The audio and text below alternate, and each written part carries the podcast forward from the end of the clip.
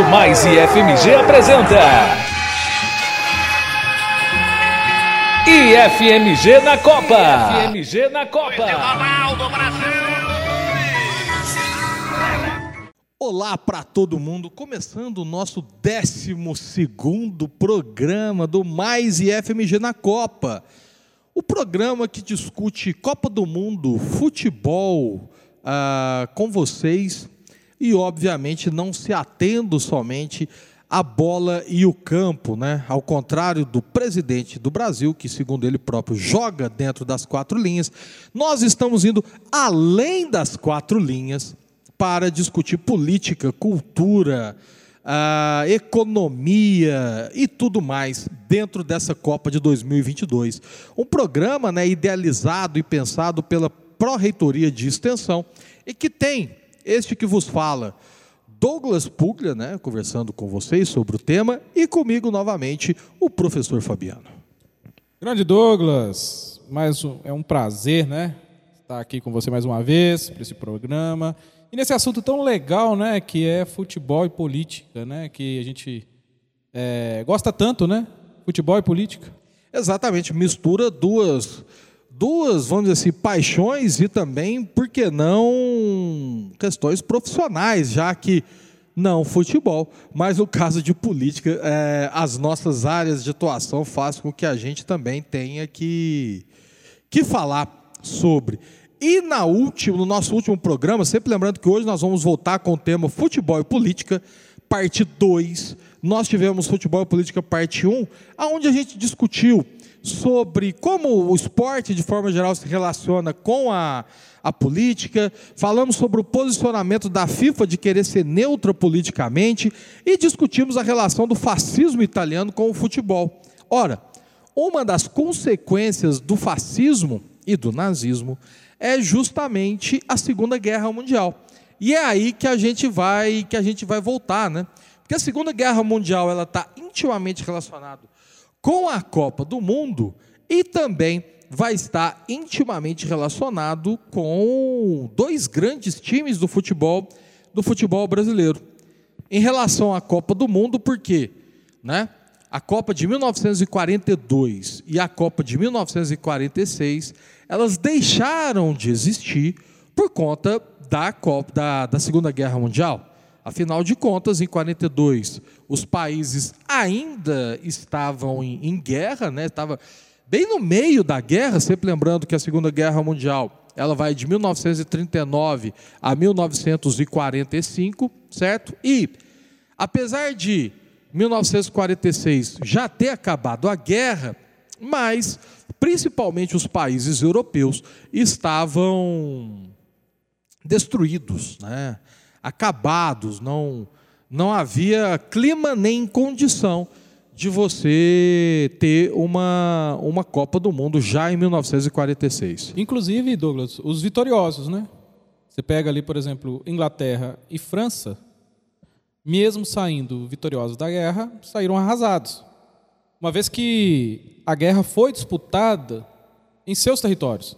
Né? Então, assim, toda a estrutura civil, pontes, ruas, viadutos, inclusive estádios, né? foram afetados pela guerra. Com certeza. E outro vencedor que também estava completamente destruído, a, a Rússia, né? Que União Soviética. A União Soviética, né? Que também estava bem, bem destruída.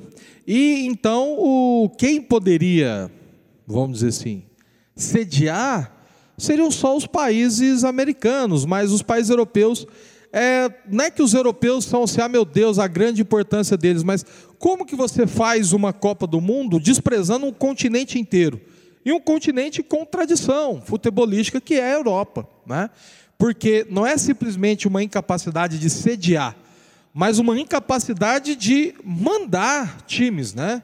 O, não houve campeonato na, na Europa, ou pelo menos na maior parte dos, não, dos, dos países europeus, durante a segunda, a segunda Guerra Mundial. É por isso, inclusive, que a guerra vem Vem para o Brasil. Ah, perdão, a Copa vem para o Brasil. De 1950. A de 1950. Né? Eles, mesmo em 50, eles ainda não tinham condições de sediar, porém tinham condições, aí sim, já de mandar equipes para a competição. E já que você citou a Copa de 50, vamos pegar um fato curioso e importante para o Brasil e para o futebol brasileiro que ocorreu durante a Segunda, a segunda Guerra Mundial. No Brasil vivíamos a, a ditadura Vargas, né, em 1939, quando começa a Segunda Guerra Mundial. Já era a ditadura do Estado Novo durante a era, durante a era Vargas.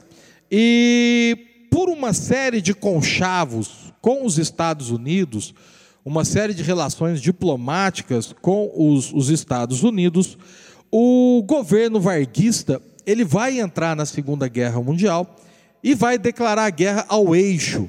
Apesar dele ter uma relação, vamos dizer assim, ideológica mais próxima, por exemplo, com a Itália fascista e com, do que com a própria Alemanha, Alemanha nazista, mas uh, o Vargas acaba entrando na guerra contra o eixo, certo?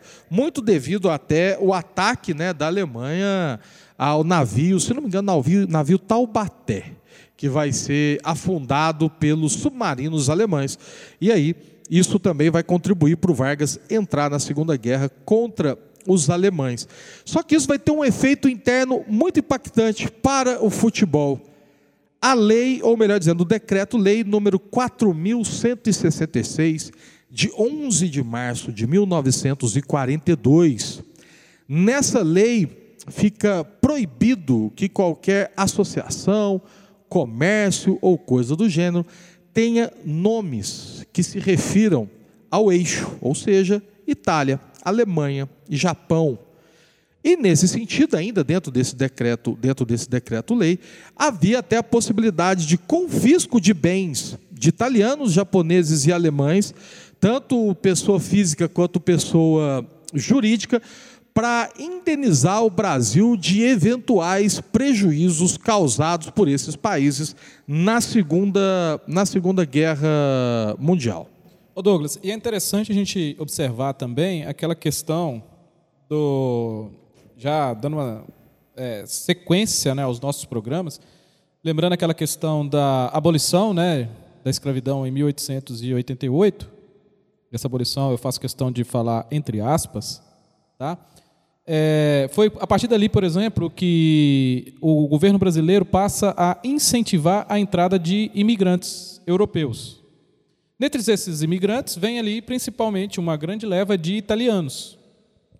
E esses italianos, eles são, inclusive, não sei se a gente pode dizer, usar a palavra responsáveis pela criação de dois grandes clubes de futebol.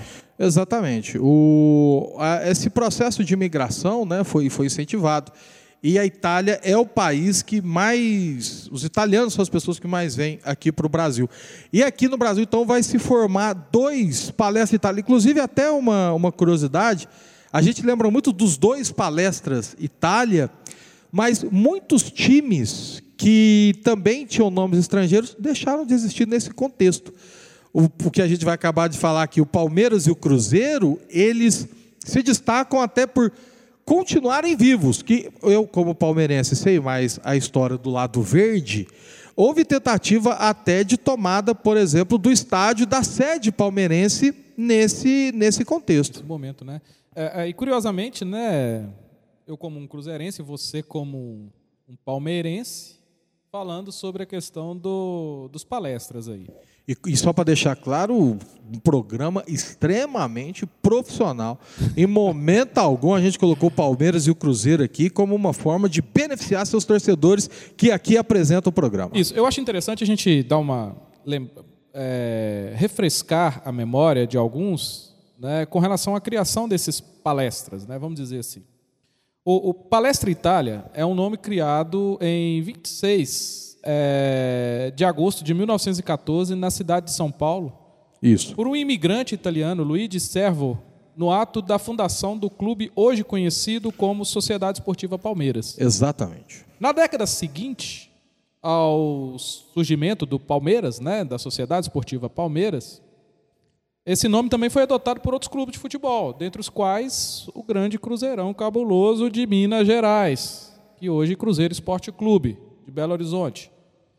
E o Palestra Itália Futebol Clube, que é um, um clube já extinto, né, que foi extinto ali, é, que foi fundado em 1921, assim como o Cruzeiro, que recentemente completou aí 100 anos. Né?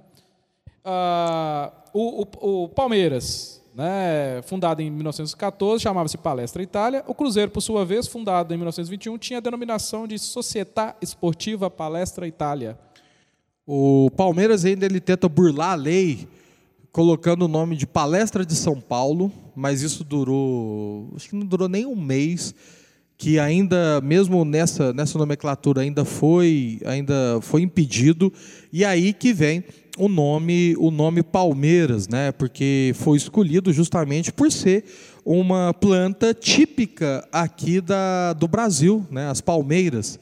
E o que mesmo vale para o Cruzeiro, Cruzeiro, é. que né, olha para a constelação do Cruzeiro do Sul, que só é vista nessa Do Hemisfério Sul. do hemisfério sul. E, e as- a escolha das cores é muito curiosa também. O Palmeiras adota o verde, né? Que, que aí tem na bandeira italiana, o verde, o branco e o vermelho. Então, a uniforme do Palmeiras é predominantemente verde e branco, ao passo que o Cruzeiro escolhe o azul, obviamente referente à seleção italiana que jogava de azul, mas a seleção italiana joga de azul porque era a cor da casa real italiana, a casa de Savoia, que era azul. Né? Isso explica tanto o porquê a Itália é a azurra e porque o Cruzeiro joga de azul. Só um pequeno detalhe sobre o Palmeiras, né, que a mudança do nome Palestra Itália para o Palmeiras é uma lembrança muito importante para os palmeirenses que ficou conhecido como a arrancada heróica. Por quê? Era um campeonato paulista que estava se disputando enquanto tudo isso aconteceu. E quando o Palestra Itália tem que mudar o nome, ele estava invicto no campeonato. E a primeira aparição do Palmeiras como Palmeiras foi, numa, foi na final do campeonato contra o São Paulo. Os, os jogadores do Palmeiras entraram em campo segurando a bandeira do Brasil, né, mostrando, portanto, a sua relação com o Brasil. E o Palmeiras ganha esse campeonato. Então a arrancada heróica é o slogan: o Palestra Itália morre invicto e o Palmeiras nasce campeão. Bem, então nós temos aí essa relação com a Segunda Guerra Mundial e esses dois grandes clubes. E pós Segunda Guerra Mundial, a grande consequência histórica da Segunda Guerra Mundial é a Guerra Fria. Porque os dois grandes vencedores da, da Segunda Guerra Mundial, Estados Unidos por um lado e União Soviética por outro, eram também representantes de dois modelos socioeconômicos, o capitalismo por parte dos americanos e o socialismo por parte dos soviéticos. Isso. E é interessante no- notar e colocar, Douglas, que as duas superpotências, Estados Unidos e União Soviética, foram aliadas circunstanciais durante a Segunda Guerra Mundial. Exato, que cujo as duas, objetivo principal era combater o nazismo. o nazismo. E a Guerra Fria, então, para quem faltou das aulas de História e Geografia durante o ensino fundamental e médio, foi aquela disputa velada entre União Soviética e Estados Unidos, já que os dois nunca chegaram a rolar no tapa entre si pessoalmente, né, uma guerra envolvendo os dois, apenas indiretamente, e por isso que então quer chamar de Guerra Fria, porque é aquela guerra de nervos, que aí um tem um armamento, o outro desenvolve um armamento que destrói mais, aí o outro des- desenvolve um armamento que destrói mais ainda. Então você tem a corrida armamentista, a corrida espacial. Então a Guerra Fria é esse período que normalmente se fala de 1945, 46 aí, né, com o fim da Segunda Guerra Mundial, até 1991, que é justamente quando há a dissolução da União Soviética. Mas Fabiano, nós vamos ter uma Copa do Mundo disputada nesse período, em 1974, que é o símbolo dessa disputa, que é o que? Alemanha Ocidental zero e Alemanha Oriental Oriental 1, um, que nós vamos ter na Copa. Mas espera um pouquinho, uma Alemanha enfrentou outra Alemanha. Como que nesse contexto nós temos duas Alemanhas? É, é- é isso mesmo, Douglas. Só a gente lembrar, a Alemanha ela é a responsável, vamos dizer assim, pela Primeira e pela Segunda Guerra Mundial. né, a principal, vamos dizer, a principal responsável. Da Segunda Guerra, com toda certeza. Na primeira ela tem um tanto de gente que é, mas a segunda é a Alemanha a principal Na responsável. segunda, principalmente ali. né? Então, o que, que acontece? Quando acaba a Segunda Guerra Mundial, as potências vencedoras, né, no caso Estados Unidos, União Soviética, Inglaterra e França, elas fazem uma divisão do território da Alemanha em duas partes. É, foram quatro protetorados, né? Isso, em duas partes. Que é, duas partes assim, do ponto de vista socioeconômico. Isso, dentro do que eu falei da Guerra Fria, Isso. você vai ter o lado capitalista e o lado socialista. Isso. Um lá- uma parte da Alemanha, né, ela se torna a parte ocidental do território alemão se torna o que a gente chama de Alemanha Ocidental e a parte leste, a gente que a gente chama de Alemanha Oriental, passa a ser socialista, enquanto a parte ocidental sob né, a tutela ali dos Estados Unidos, da França e Da Inglaterra.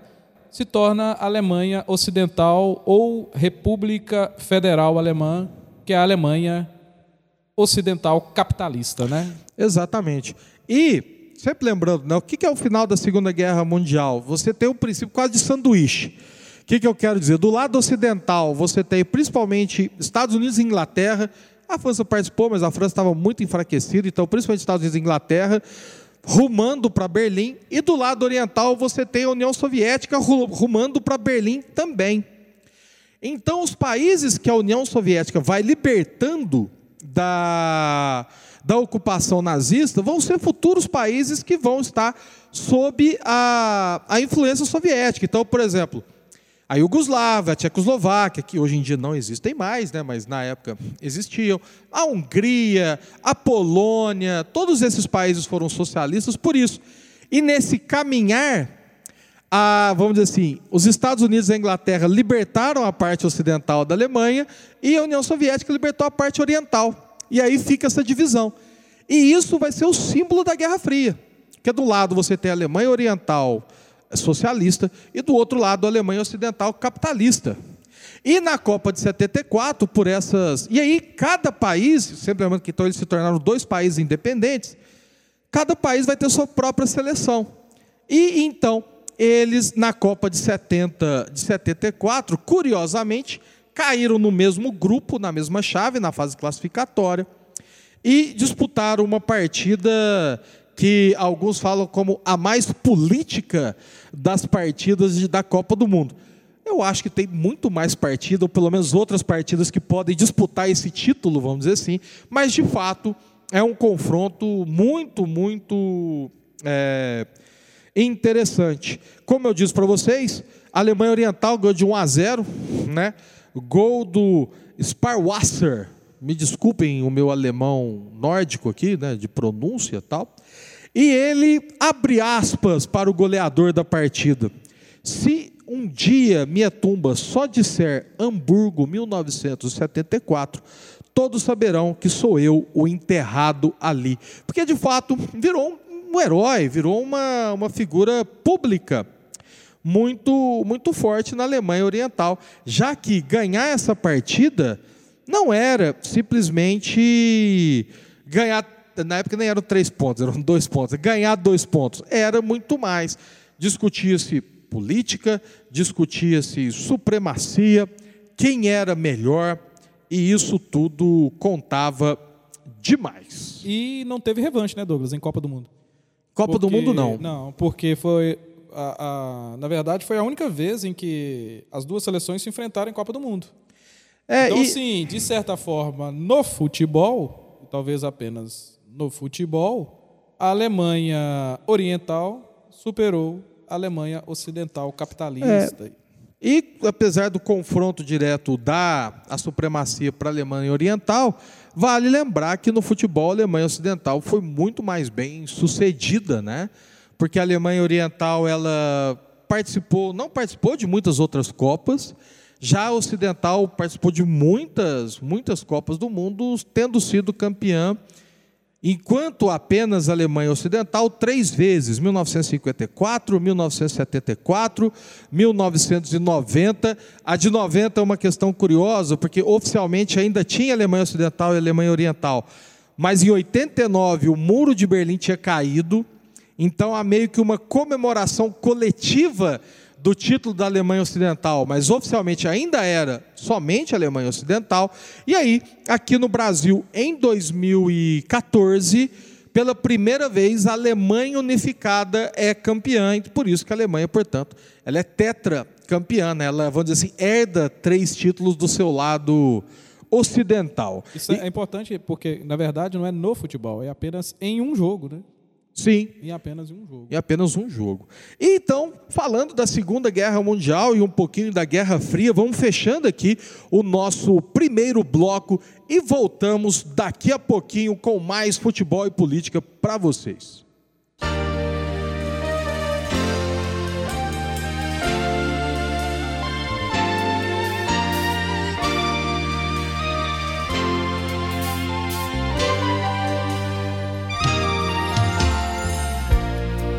Que eu tenho guardado no peito me faz ser alegre, sofrido e carente. Ah, como eu amei. Eu sonho, sou verso, sou terra, sou sol, sentimento aberto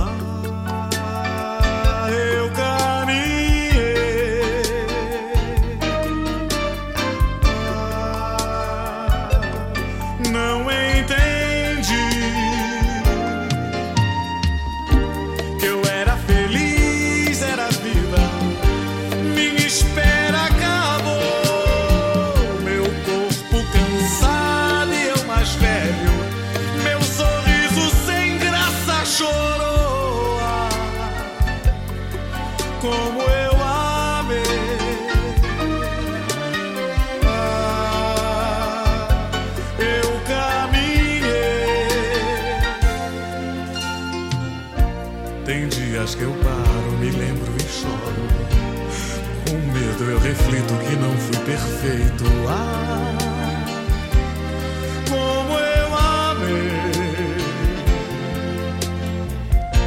Eu sonho, sou verso, sou terra, sou sol, sentimento aberto. Ah,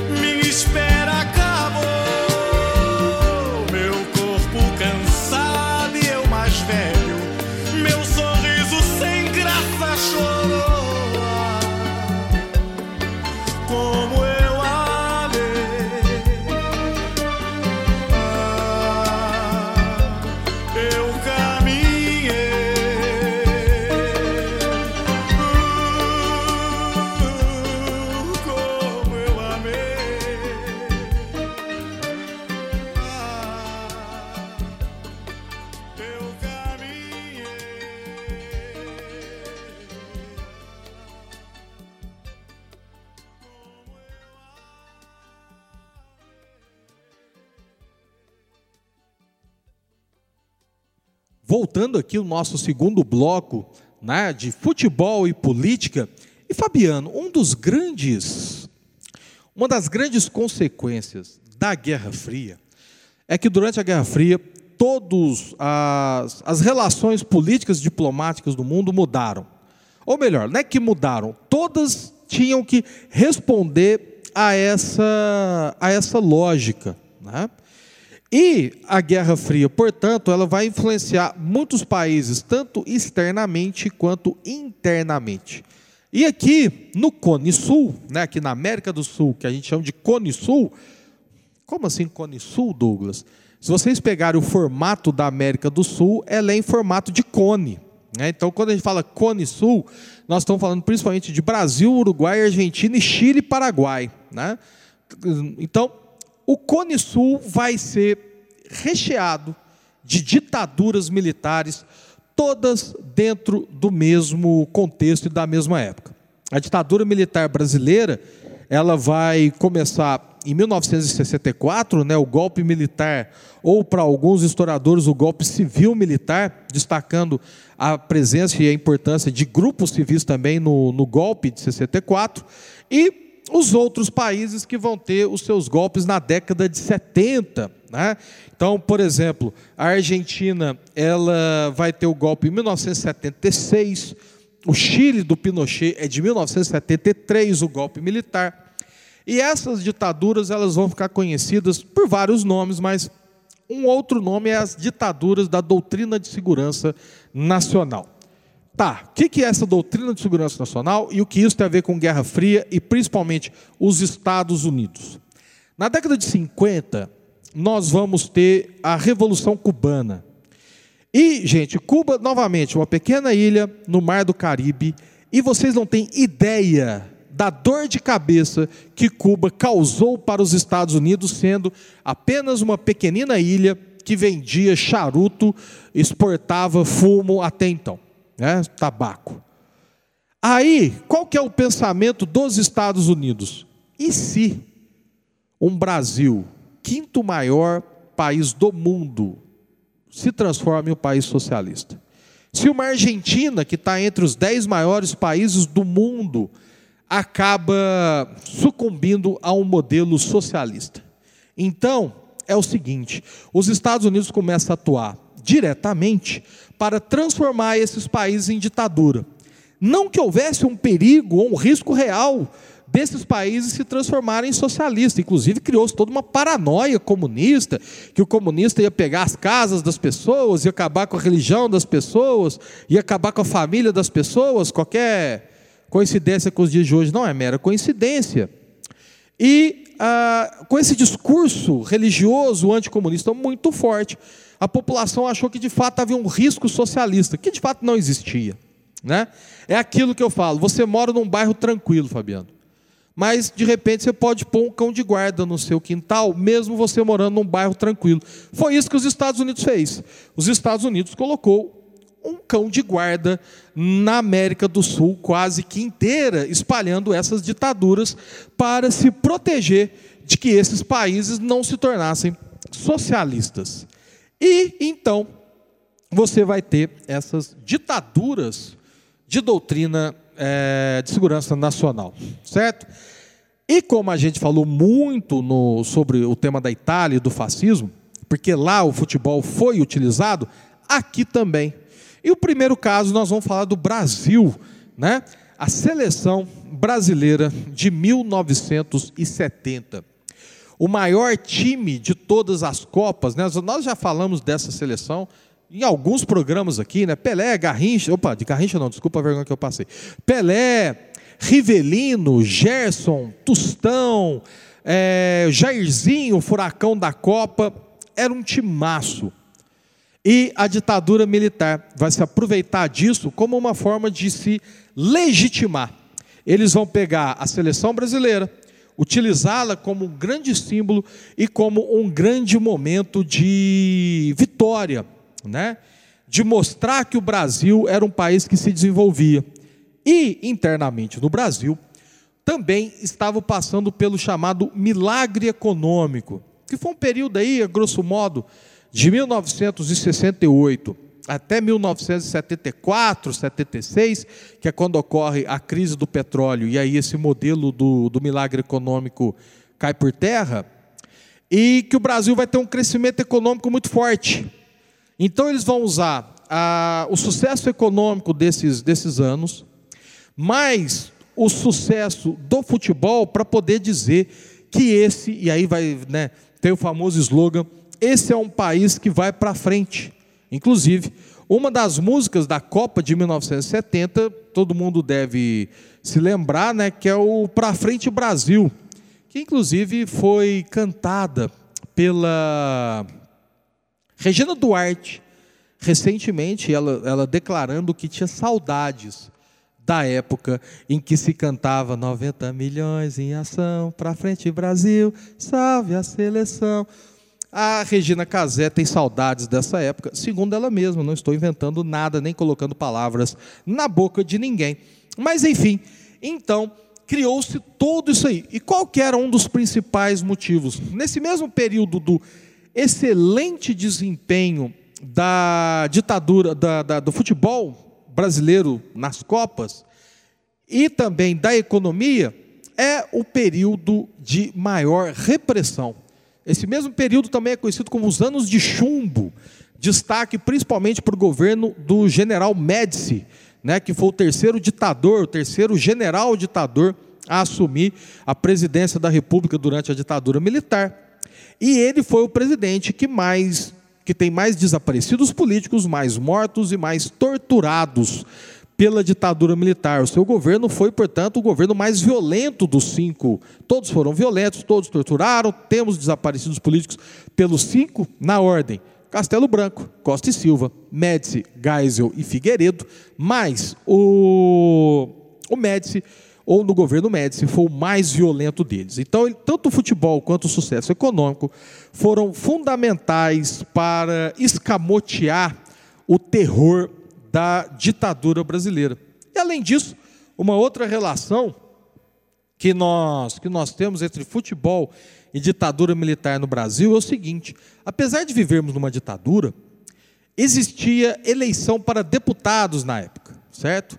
Na época, a ditadura permitia a existência só de dois partidos políticos: o MDB, o Movimento Democrático Brasileiro, que era conhecido como a, a oposição aceitável ou a oposição que a gente suporta, que tinha limites, portanto, ela não podia fazer o papel de oposição de fato ou seja, seria o partido de oposição ao regime, e a Arena, que é a Aliança Renovadora Nacional, que era o partido que apoiava a ditadura militar. Aí vocês podem dizer, ué, mas então não era ditadura, Douglas? Havia eleições. Todas as eleições foram feitas de modo que a Arena saísse ganhando. Quando a Arena saiu perdendo, suspendeu-se o parlamento, ou criou-se senadores biônicos, que o governo apontava 20 senadores que passaram a compor, enfim. A ditadura nunca saía perdendo nesse contexto. Mas quando a arena não ia bem no lugar, surgiu o famoso slogan: aonde a arena vai mal, um partido, ou desculpa, um time no nacional. Aonde a arena vai mal, um time no nacional. Ô Douglas, é quando você fala da, do tricampeonato, né, da Copa de 1970 e essa relação com a política, é muito interessante a gente levar em consideração a questão do, do João Saldanha. Sim. A, a, aquela seleção que traria o tricampeonato, com nomes como Pelé, Tostão, Jairzinho e tal, inclusive era conhecida como as feras do Saldanha. Técnico, Exato. Né, Para os mais novos, quem era João Saldanha? Era o técnico da seleção a, até né, a, a Copa de 1970. O técnico, o, o João Saldanha, é, até então tinha 100% de aproveitamento nas eliminatórias para a Copa de 1970. Mas foi demitido há seis dias do embarque da seleção para o México. E muito, muito, muito atribui-se a demissão, a, a demissão do João, João Saldanha a, a não convocação de Dario, o famoso Dadá Maravilha. Né? E não só a não convocação, como ele era um crítico à ditadura militar e era declaradamente de esquerda. É isso que ele queria, é nessa questão que eu queria tocar, porque ah, fala-se muito da, da não convocação do Dadá Maravilha, né, que seria o centroavante, que, que o Dadá Maravilha seria teoricamente seria o centroavante, que seria o preferido do Médici. Exato. E, então, por exemplo, como o Médici não gostou, teoricamente, da convocação do, da não convocação do Dadá Maravilha, automaticamente o João Saldanha é demitido. Só que a gente tem que lembrar também que esses atritos iam muito além de Dadá Maravilha, da não convocação do Dadá Maravilha. Dadá foi só a cerejinha, né, no bolo. Né? Se a gente lembrar, o João Saldanha ele, ele era afiliado ao Partido Comunista Brasileiro, que naquela época era o PCB, na clandestinidade ali. Então, a, a, a, essa questão do, da Copa de 70 e política, inclusive, está ligada à, à demissão de um técnico que tinha 100%, imagina isso nos dias atuais, 100% de aproveitamento nas eliminatórias para aquela Copa de 1970.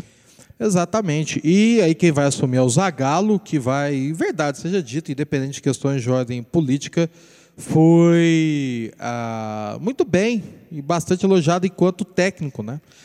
Bem, então voltando nesse aonde a Arena vai mal, um time no Nacional, para vocês terem uma ideia. Em 1971, o Campeonato Brasileiro tinha 20 times. Em 78, por exemplo, já tinha 74 times. Em 1979, nós vamos ter 94 times na primeira divisão do Campeonato Brasileiro. Ou seja, onde o partido da ditadura ia mal, eles davam um jeito de colocar o time daquela região, daquela cidade, no Campeonato Brasileiro de primeira divisão, ao passo que em 79, 94 times fizeram parte do certame. Mas não foi apenas a ditadura brasileira que se utilizou do, do futebol para, para se legitimar. A ditadura argentina, com a Copa de 1978, também ela fez um criou, né, utilizou-se da Copa de 78 para justificar e para se legitimar, para ganhar popularidade junto à, à, sua, à sua população. Para vocês terem uma ideia, né, um rápido aí, a ditadura militar argentina, ela foi de 1976 a 1983. Ela vai ter como o principal ditador o Videla, que vai governar o país de 76 a 81. De 81 a 83 você vai ter um rodízio aí, vão ter umas quatro, três ou quatro pessoas que vão chegar a presidir. A ditadura argentina pode-se dizer que ela fez um verdadeiro terrorismo de Estado. Estima-se 30 mil pessoas que possam ter sido mortas durante a ditadura militar. Ou seja, foram 35, 30 mil pessoas que morreram durante a ditadura, quer dizer, que morreram em decorrência da ação da ditadura, né? Isso que eu quero que eu quero que eu quero dizer. Conforme eu falei para vocês, foi uma ditadura que começou é, se colocando contra a subversão e contra o populismo, né? Porque quem ele vai derrubar é justamente a Isabelita Peron, né? O caos político se dá quando o Peron falece, a sua esposa assume a presidência da República, Isabelita Perón, e ela que vai sofrer, sofrer o golpe de 1976, né? O... Pode falar. O, o Douglas, a, é, tanto é que, falando em ditadura argentina, interferência no futebol, a gente tem que lembrar daquela questão da Copa de 78, que o, o horário dos jogos, né, das semifinais o, o horário foi invertido, né, para que a Argentina já tinha, tivesse noção do resultado do jogo ali Brasil e Polônia, se eu não estou enganado, para que ela jogasse posteriormente e fizesse um resultado em cima daquilo que o Brasil tinha, deixado, tinha feito ou deixado de fazer contra a Polônia. Né? É aquele jogo, inclusive, que diz que o, o presidente da, da Argentina, naquele momento, o Videla, Videla ele, inclusive, ele vai ao vestiário, né? Porque é Argentina, Peru e Brasil e Polônia. Exato. Então, no jogo Argentina e Peru, tem relatos de que o presidente da Argentina vai ao vestiário e, e, inclusive, tem ali uma promessa de uma venda de trigo subsidiado para ou a doação, né, no caso de trigo para o Chile, para o Peru naquele momento. Né? Tinha a, a suposta, teve a suposta questão do goleiro peruano ter tomado seis gols, né? Porque aquele jogo foi 6 a 0 para a Argentina. Argentina. É, de forma é, estranha. Estranha, vamos dizer assim, é. né? É, então, sim, é, é, é uma intervenção, inclusive do, da política ou e do político nesse caso diretamente nos no resultados resultado. do jogo. Né? Ah, só para lembrar, a Argentina que vai ser campeã em cima da Holanda Isso. em 1978, em casa, certo?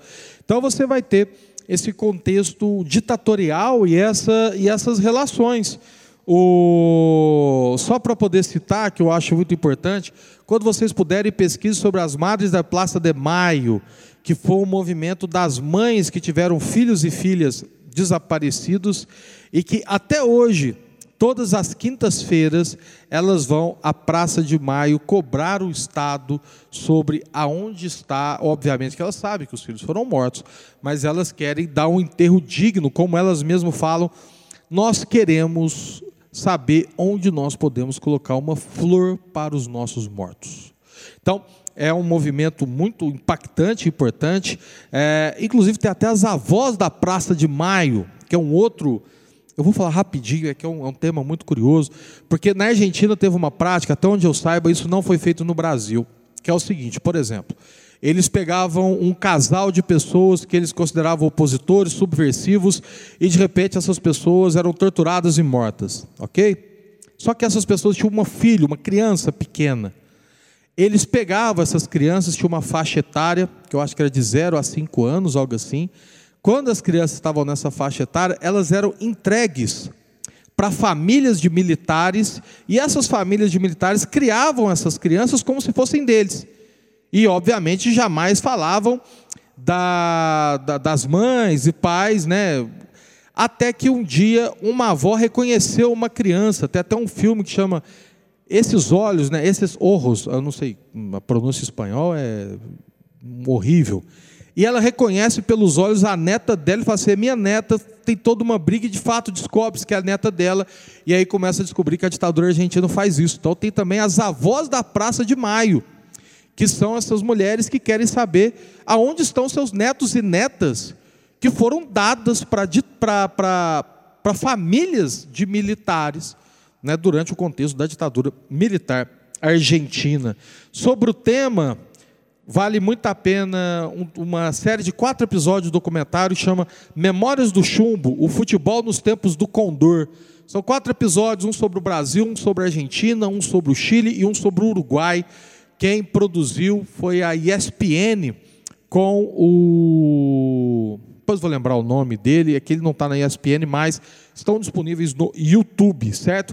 E também ah, um dos, dos streamings da vida tem um filme sensacional que chama 1985, já que a ditadura argentina, os militares foram julgados e condenados e a memória deles como torturadores e assassinos lá é clara.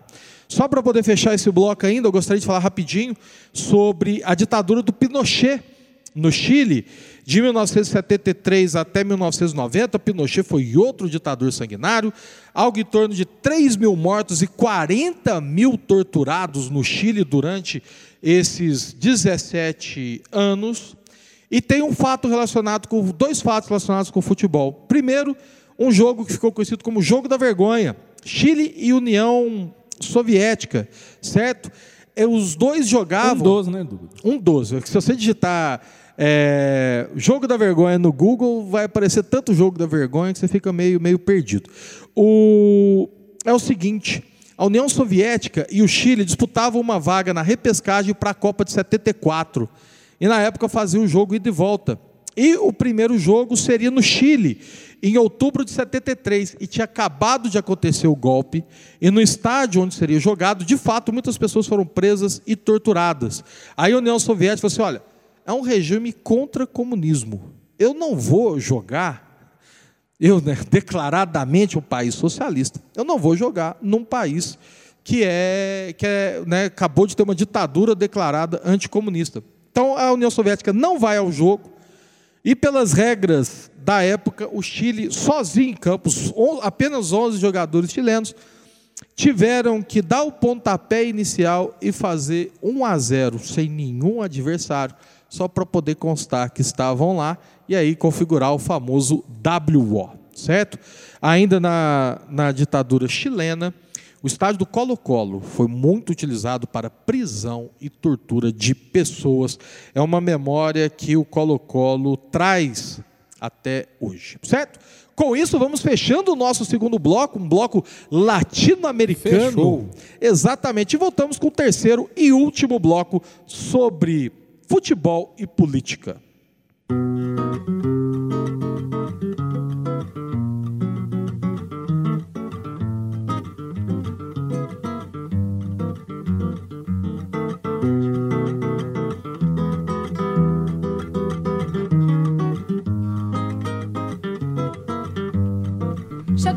dessa gente bronzeada mostra seu valor. Fui a penha, fui pedir a padroeira para me ajudar. Salve o morro do Vintém, pendura a saia, eu quero ver. Eu quero ver o tio Sam tocar bandeiro para o mundo sambar. O tio Sam está querendo conhecer a nossa batucada. Anda dizendo que o molho da baiana melhorou seu prato. Vai entrar no cuscuz, acarajé e abará. Na Casa Branca já dançou a batucada de ioiô iaiá. Brasil, esquentai vossos pandeiros, iluminai os terreiros, que nós queremos sambar. Há quem sambe diferente noutras terras, outra gente um batuque de matar. Batucada reunir vossos valores, pastorinhas e cantores, expressão que não tem o meu Brasil. Brasil, esquentai vossos bandeiros, iluminai os terreiros que nós queremos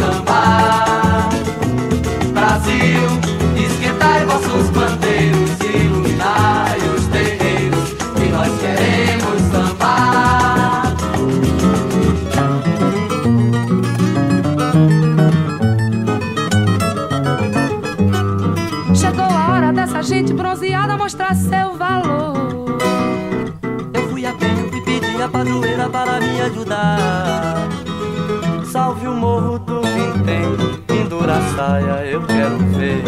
Eu quero ver o tio Sam tocar bandeiro para o mundo sambar.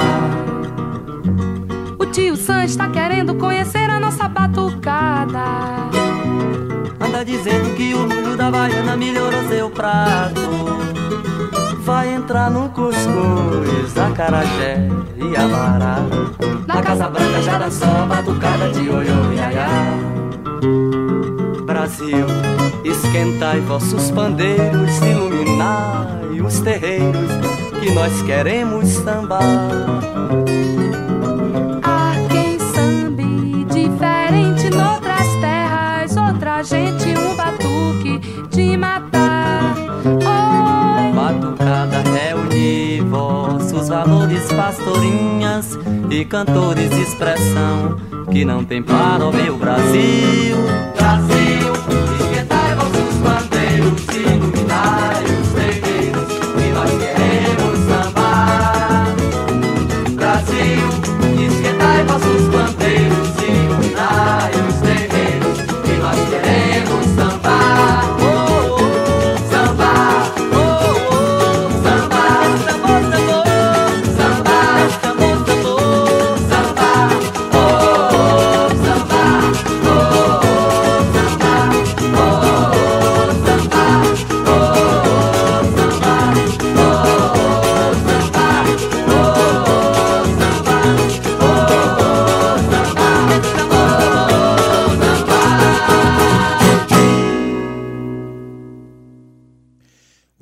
Voltamos aqui para o nosso terceiro bloco de futebol e política.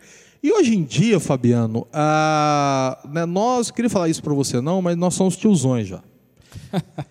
E sendo, eu falo que nós somos tiozões porque, por por, você, exemplo, Douglas, é, por você. é, você- nós nascemos no mesmo ano.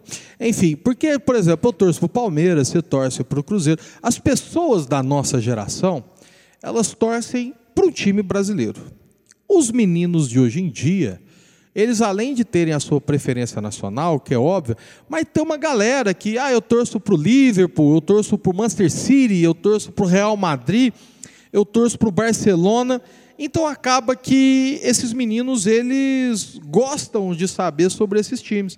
E o que para muitos é o maior clássico do futebol mundial, Real Madrid e Barcelona, são times intrinsecamente ligados com a questão política. Então, por exemplo, falar um pouquinho aqui do, do Real Madrid.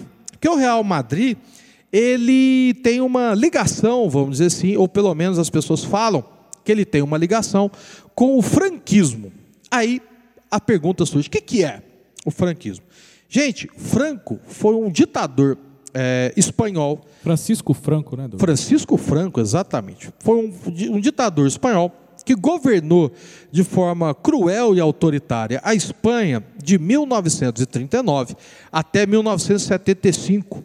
Uma curiosidade, o Franco ele chega ao poder depois da Guerra Civil Espanhola, que foi uma guerra que colocou de um lado monarquistas militares e fascistas, que era o lado do Franco, contra trabalhadores socialistas e é, pessoas que ajudavam internacionalmente, muitos franceses, até americanos. Uma dica literária, Por Quem os Sinos Dobram, né? do Hemingway, é um livro que fala sobre um americano que esteve na Guerra Civil Espanhola. Né? E essa Guerra Civil Espanhola, inclusive, ela é importante porque lá é o primeiro teste da máquina de guerra alemã a Alemanha vai apoiar, a Alemanha e a Itália, o lado fascista, o lado do Franco. E a Alemanha vai testar o seu modelo de guerra na Guerra Civil Espanhola. Inclusive, um dos resultados das ações da máquina da máquina de guerra da máquina de guerra alemã vai acabar sendo depois pintado por Pablo Picasso, né, o, o quadro Guernica, certo? Mas enfim, uma vez no poder, o, o, o, o Franco ele vai acabar adotando, vamos dizer assim, o Real Madrid, porque ele fala que, vamos dizer assim, o Estado deveria ter um, um time, né, vamos dizer assim, para chamar de, de seu, né? E aí depois eu acho interessante, para quem quiser saber, os times que têm alcunha de Real na Espanha, é uma, é uma coisa muito curiosa, tem o Real Sociedade, o Real Madrid, Real Betis, não é só o Real Madrid, né? Vale a pena vocês procurarem. E aí, inclusive, é uma coisa muito controversa, porque, obviamente, por ser um ditador, hoje em dia, os madrinistas eles meio que falam, não, não é bem por aí e tal, mas há indícios de auxílio, por exemplo, na contratação do Di Stefano, na construção do estádio Santiago uh, Bernabeu, às vezes até né, vamos dizer assim, uma ajudazinha em relação à arbitragem, para, vamos dizer assim, dar um empurrãozinho em alguns jogos mais difíceis, certo?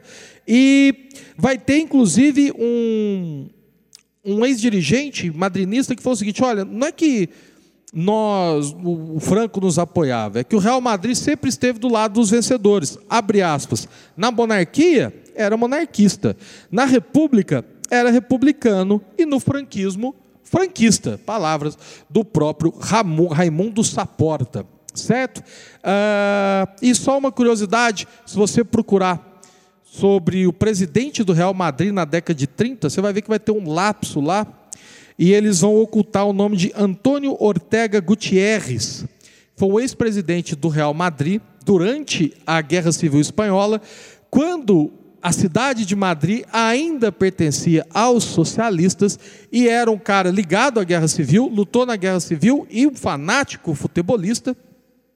Então ele presidiu o Real Madrid, um socialista que presidiu o Real Madrid, que foi morto pelo lado francisca, condenado ao garrote. E aí então eles não falam muito desse presidente socialista que lutou do outro lado na Guerra Civil Espanhola. Isso. Ô, ô, Douglas, é interessante a gente lembrar, quando fala em Barcelona e Real Madrid, porque é lembrar de, de, de que a Espanha, né, a, a, formação do território espanhol se deve à unificação de várias regiões. Né? Quando se formaram os primeiros estados, é, é, nação né, ali na, na Europa, né, inclusive Portugal e Espanha saem na frente ali, na Península Ibérica havia várias Ibérias, vamos dizer assim. Então, assim, a formação é, do território espanhol se deve ali, à unificação de várias regiões. E nem todas possuem os mesmos costumes e tradições. Mas, atualmente, todas são Espanha. Por que, que eu estou dizendo isso? Eu estou dizendo isso porque é, a Espanha, atualmente, ela está organizada em 17 comunidades autônomas que seriam algo parecido, como se fossem os estados do Brasil. Tá?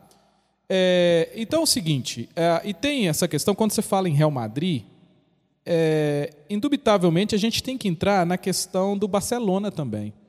Por que, que a gente tem que entrar na questão do Barcelona? Porque é, é, é, essa disputa, essa rivalidade Real Madrid e Barcelona, existe uma discussão sem fim no futebol espanhol e mundial, inclusive, que é a seguinte: o Real Madrid só é tão grande por ter recebido ajuda da ditadura do Franco?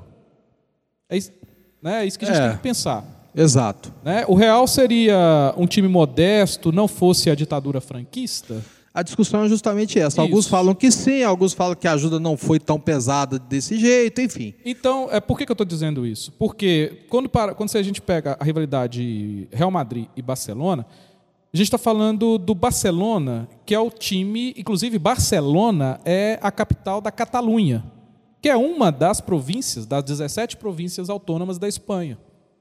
E, e diferente de Cruzeiro e Atlético, de São Paulo e Palmeiras, de Flamengo e Vasco, aqui tem uma rivalidade, é, uma rivalidade é, cultural, uma comunidade, uma, rivali- uma rivalidade que ela vai muito, muito além de, de futebol. Até na questão linguística, né? Inclusive, é, se a gente lembrar, ó, quem mora na Catalunha fala catalão. Né? Inclusive, os catalães falam, fazem questão de colocar o catalão em primeiro lugar, inclusive nos anúncios, né? para valorizar o idioma.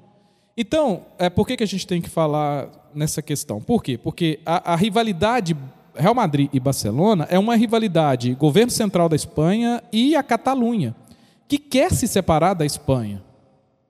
Então, a Catalunha. E por que, a Catalunha, né? Se a gente parar para pensar, ah, por que, que a Catalunha quer se separar da Espanha? A Catalunha é o coração industrial da Espanha. Estima-se que mais ou menos 20% do PIB da Espanha seja tem origem da Catalunha. E os catalães reclamam. Por quê? Porque, teoricamente, segundo os catalães, é a Catalunha que sustenta a Espanha. Tipo assim, eles dão muito mais à Espanha do que recebem do governo espanhol. Então, o sucesso do Barcelona é o sucesso dos catalães, não é o sucesso da Espanha. Porque durante a ditadura franquista, que ela foi de 39 a 75. a 75, então, por exemplo, durante a ditadura franquista, os catalães eles foram reprimidos. E, e o contrário é, é verdadeiro. Né? Do a- a- o Real Madrid recebeu o apoio do governo franquista. Né? O nome real não é à toa. Né? Nós estamos falando Isso. de uma monarquia parlamentarista ainda nos dias atuais. Sim. Então, essa rivalidade Barcelona e Real Madrid, ela vai muito- é muito maior do que simplesmente o futebol. A Catalunha quer se separar da Espanha. E o sucesso do Barcelona é o sucesso da Catalunha. Certo? Então, é, é, é, é- é legal. Carrega gente- mais do que um time, não é só as vitórias do time, é- é a região toda. Inclusive, o Barcelona tem um outro é, rival, que é o espanhol, que o chama espanhol justamente como uma forma de provocação a esse, vamos dizer assim, nacionalismo interno dos catalães, né? Vou pensar dessa maneira, esse regionalismo aí. O time se chamou espanhol como uma forma de provocação ao Barcelona. Isso. Então, é, é só para a gente fechar mesmo essa questão aí da, da, da relação política-futebol na Espanha, porque a gente não tem tempo para detalhar mais, mas é, a- o Barcelona, o sucesso do Barcelona é o sucesso da Catalunha que quer se separar da Espanha. Né? O movimento emancipacionista nos últimos, de 2018 para cá, cada vez mais intensos. Certo? Então, é mais uma relação fortíssima aí que a gente não poderia deixar de falar, principalmente como você falou lá no início desse bloco, relacionando a, a nossa idade, né, com a questão atual, né, glo- globalização. Isso. É muito comum a gente andar na rua e ver alguém com a camisa do Barcelona, com a camisa do Real Madrid, do PSG e tal, e aí vários outros. Porque na nossa época, com muita boa vontade, você poderia ter alguma preferência por um time italiano, porque a Bandeirantes passava no horário de almoço de domingos com as transmissões do Silvio Luiz e comentários do Silvio Lancelotti, que faleceu recentemente, inclusive, era o mais, o mais próximo que nós tínhamos de contato com o futebol internacional. Isso. Hoje não. Hoje você tem canais que transmitem, é, é, enfim, é, futebol espanhol, português, alemão, italiano, inglês e assim por diante. Mas, para a gente até continuar nesse assunto, e claro que nós temos que falar da Copa atual, da Copa de 2022, que é recheada de questões que nós podemos falar de política. Por exemplo, ontem, né, de novo, estamos gravando no dia 1 de dezembro, o jogador que fez o gol da Tunísia de 1 a 0 contra a França, ele feliz por ter feito gol contra os antigos colonizadores. ou seja, um dado né, político disso, disso, disso daí, né? Mas eu não queria, não, não vou falar, não é esse o nosso propósito. Nós tivemos ontem também um jogo que, se, se, se o Alemanha Oriental, o Alemanha Ocidental é um jogo, um dos jogos mais políticos, Estados Unidos e Irã, com certeza, também é um dos jogos mais políticos do, da Copa. É a segunda vez que esse confronto acontece, inclusive a primeira vez aí o Irã ganhou de 2 a 1 um, o jogo ficou conhecido como o jogo da fraternidade, eles tiraram fotinha, lindo, tudo, tudo junto, tal e tudo mais. Mas da onde vem essa essa disputa Estados Unidos e Irã? Em 1953, no Irã, você vai ter um golpe, certo? Um golpe político certo? Que derrubou o presidente eleito Mohamed Mossadegh. Só que esse golpe ele foi orquestrado pela CIA, que é a companhia de inteligência americana. E em seu lugar colocou o Shah Mohammed Palev, certo? E o famoso Reza Palev. Reza Palev, isso. O esse aí é onde começam os problemas. Por quê? Como foi um golpe orquestrado pelos, pelos Estados Unidos, os Estados Unidos passou a ter ótima relação com o Irã. O interesse americano nesse golpe, obviamente, era pelo petróleo, já que o antigo governo é, que tinha sido eleito havia nacionalizado as reservas petrolíferas do Irã né, fazendo com que muitas empresas, principalmente empresas do Reino Unido, tivessem perdido o direito à exploração dessa reserva, que é de uma questão estratégica muito forte. Então, o golpe também é pensando nessa questão do, do petróleo, como também, lembrando, estamos durante esse, esse golpe também ocorre durante a Guerra Fria, um golpe para prevenção contra possíveis possibilidades anticomunistas, né? Então, também é um golpe por questões anticomunistas de o um medo do Irã se aproximar da União Soviética, que inclusive são próximos geograficamente. Né? Então, tinham medo da influência soviética sobre o, o Irã. Só que, se por um lado eles passaram a ter, de 53 até 79, 24 anos de amizade, inclusive com um presidente, eu não vou lembrar qual presidente americano, falando que o Reza Pavlev era melhor amigo dele e tudo mais, rasgando elogios, desencadeou também um pensamento nacionalista no Irã, das pessoas que eram contra os Estados Unidos, a influência americana, que, segundo eles, estavam destruindo a cultura iraniana. Aí estava a sementinha do que depois vai se transformar na Revolução Islâmica de 1979. Revolução essa que foi liderada pelo Ayatollah Khomeini, certo?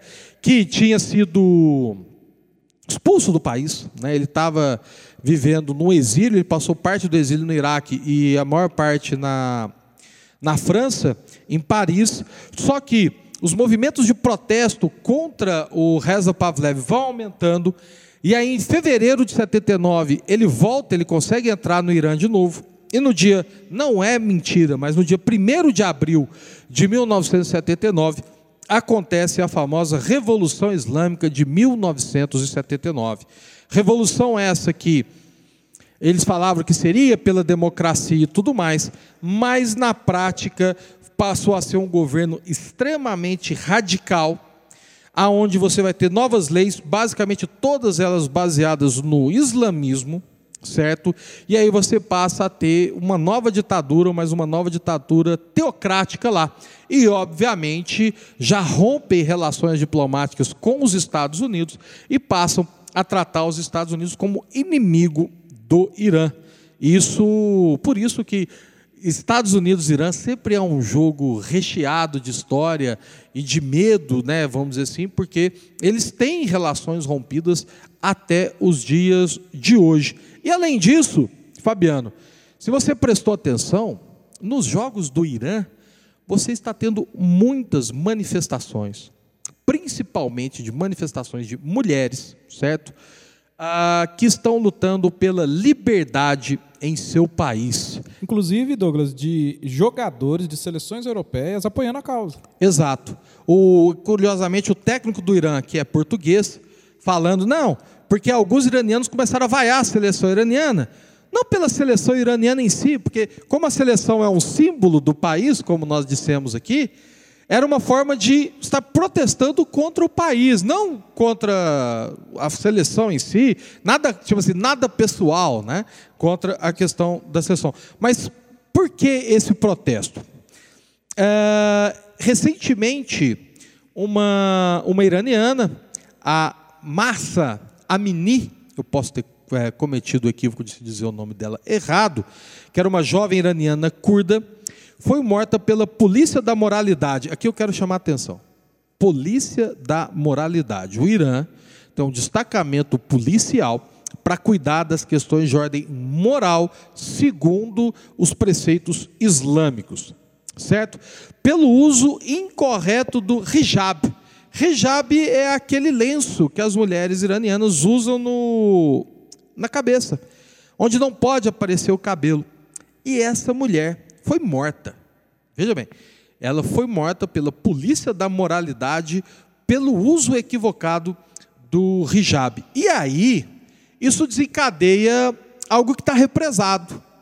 Essas mulheres querem liberdade. E, curiosamente, esse movimento feminista está começando a angariar um. Muitos homens passam a, a fazer parte desse movimento, porque as liberdades das mulheres vai significar para ele liberdade para eles também. Então. Ô, Douglas, nessa questão aí da, dessa garota, né? Garota, né? É, tem a questão também da, da questão dos curdos. Sim. Não, não é só a questão religiosa, é uma questão também de minorias étnicas. É, é, é difícil falar em minoria étnica com os curdos, porque os curdos representam o maior grupo étnico sem pátria do mundo. Exatamente. E eles estão localizados ali, né, na Armênia, no Azerbaijão, no, no Irã e tal. Então, além da questão religiosa, tem essa questão também da, de minorias, cara. Ou seja, você tem a questão religiosa, a questão do feminismo e a questão de uma minoria, minoria. de uma minoria étnica. Sob o slogan de mulher, vida e liberdade, temos várias manifestações contra as políticas de moralidade no Irã. Hoje nós temos cantos pedindo fim da República Islâmica e de morte ao ditador, certo? Ah, que podem ser ouvidas. Isso aí é uma referência ao líder do país, o presidente Ebrahim Raisi, certo? Só um dado curioso sobre isso, no Twitter lançaram uma hashtag tipo assim, é pela liberdade, pela vida, e as pessoas iam complementando. Um cantor, o Shervin Rajpur, pegou todas as entradas dessa hashtag e fez uma música que viralizou rapidamente. Curiosamente, ele foi preso, mas foi libertado sob fiança. Em outras palavras, a Copa de 22, nós começamos a discussão né, de política e futebol falando da Copa de 22 e também vamos fechando a nossa discussão sobre a Copa de 22 nesse tema. Ô Douglas, eu, é, falando em, em, futebol, política e tal, eu queria indicar um, é, um, um podcast né, nessa, nos tempos atuais, acho muito legal a gente indicar também, além de livros, podcast. Né? Tem um podcast muito legal, que é um podcast cujo título é O Sequestro da Amarelinha. Ó, oh, legal, muito hein? Muito legal, muito legal. Relacionando essa questão aí com futebol, política, o uso da camisa da seleção brasileira. Muito legal, vale a pena, tá? É, o título é O Sequestro da Amarelinha, é um podcast produzido pela revista Piauí, e em parceria com a Rádio Novelo, muito legal, vale a pena ouvir. Nessa linha também sobre futebol e política, tem dois podcasts que eu gostaria de indicar para vocês. Um é Fronteiras Invisíveis do Futebol. Top. Muito bom. Top. E tem um outro que é muito profundo nessa questão de futebol e esporte de forma geral, que chama Copa Além da Copa. Depois vocês procurem esses dois podcasts, fica a dica. E galera, aquele abraço para vocês. Espero que vocês tenham gostado.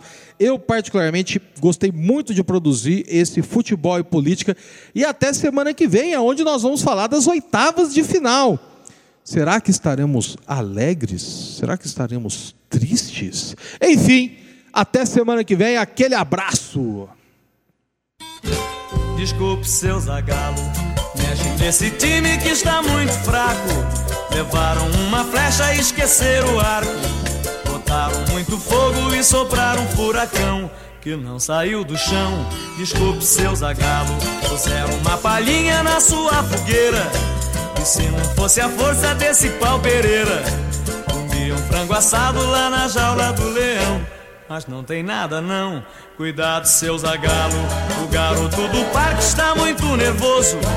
E esse meio-campo fica perigoso. Parece que desliza nesse vai, não vai, quando não cai. É camisa 10 na seleção. É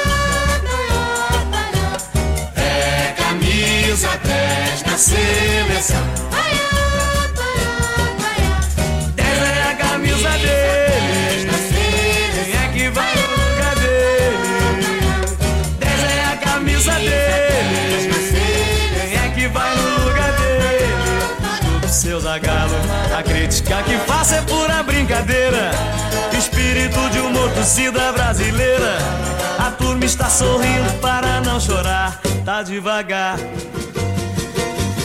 É camisa 10 na seleção.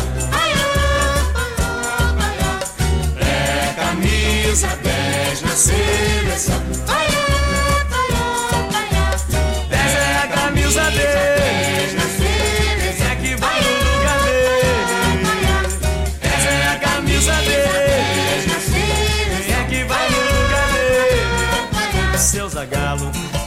Nesse time que está muito fraco.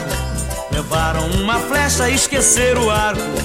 Botaram muito fogo e sopraram um furacão que não saiu do chão. Desculpe, seu Zagalo, puseram uma palhinha na sua fogueira. E se não fosse a força desse pau Pereira, comiam frango assado lá na jaula do leão. Mas não tem nada não Cuidado, seu zagalo. O garoto do parque está muito nervoso. E esse meio campo fica perigoso. Parece que desliza nesse vai, não vai, quando não cai. É camisa 10 na seleção. É camisa 10 na seleção.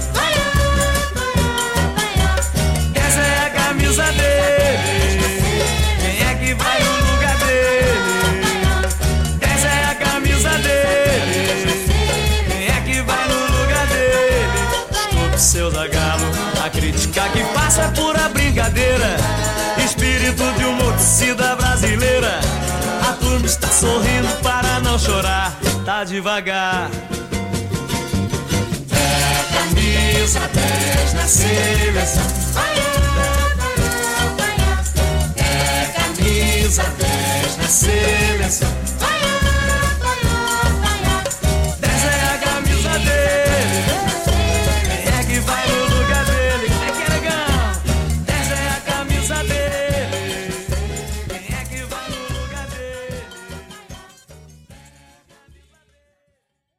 Você está ouvindo a rádio Mais IFMG, um IF mais perto de você.